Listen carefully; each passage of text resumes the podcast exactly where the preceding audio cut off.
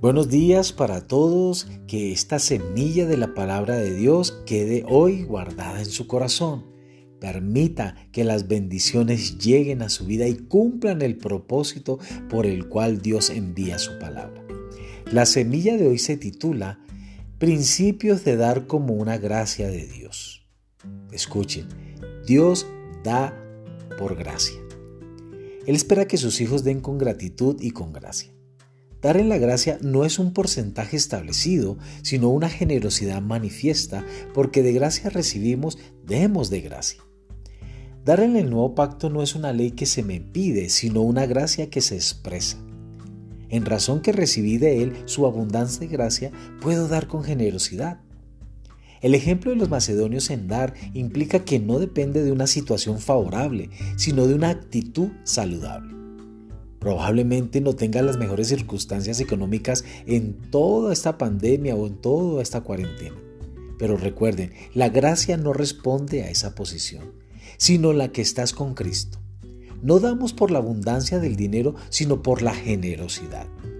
Ahora, en este versículo los creyentes entendieron que dar era una gracia, de tal forma que lo calificaron como un privilegio rogaban insistentemente a Pablo para que los consideraran el privilegio de participar en esa gracia del dar.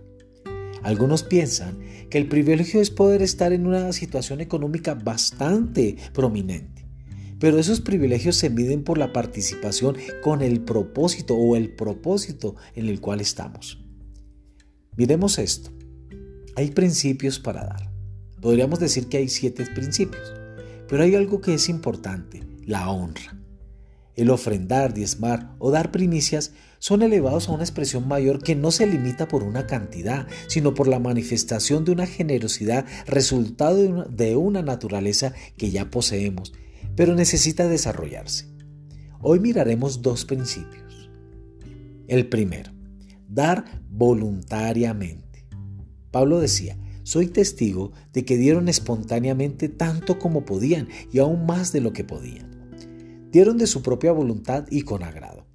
La motivación no era por imposición o exigencia, sino por reconocimiento. El apóstol describe la actitud de ellos para participar de esa gracia. Vemos que es algo propio, no fue obligado o presionado de manera externa por otra persona. Por el contrario, nace de sí mismo. Ellos seleccionaron, ellos apartaron, ellos escogieron. Nadie lo pide, sino que uno define. Da con gratitud porque reconoce el favor de Dios que en ellos, porque ha recibido de la misma forma de Dios. Segundo, dar gozosamente. Pablo lo decía así. Incluso hicieron más de lo que esperábamos, ya se entregaron a sí mismo, primeramente al Señor y después a nosotros, conforme a la voluntad de Dios. Dieron de la abundancia de su gozo. ¿En qué abundaban también? En generosidad, gratitud y gozo. De la abundancia de su gozo ellos participaron, no fueron por una emoción del momento, producto de que alguien manipulaba sus sentimientos, sino de una convicción que expresaba la naturaleza.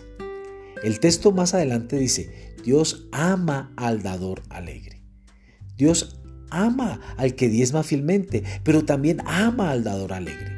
Si entiende la naturaleza y la expresión de la gracia en este pacto, mi generosidad tiene que superar la exigencia de la ley. Los dadores de este pacto pasamos el 10% porque damos con alegría, no con exigencia.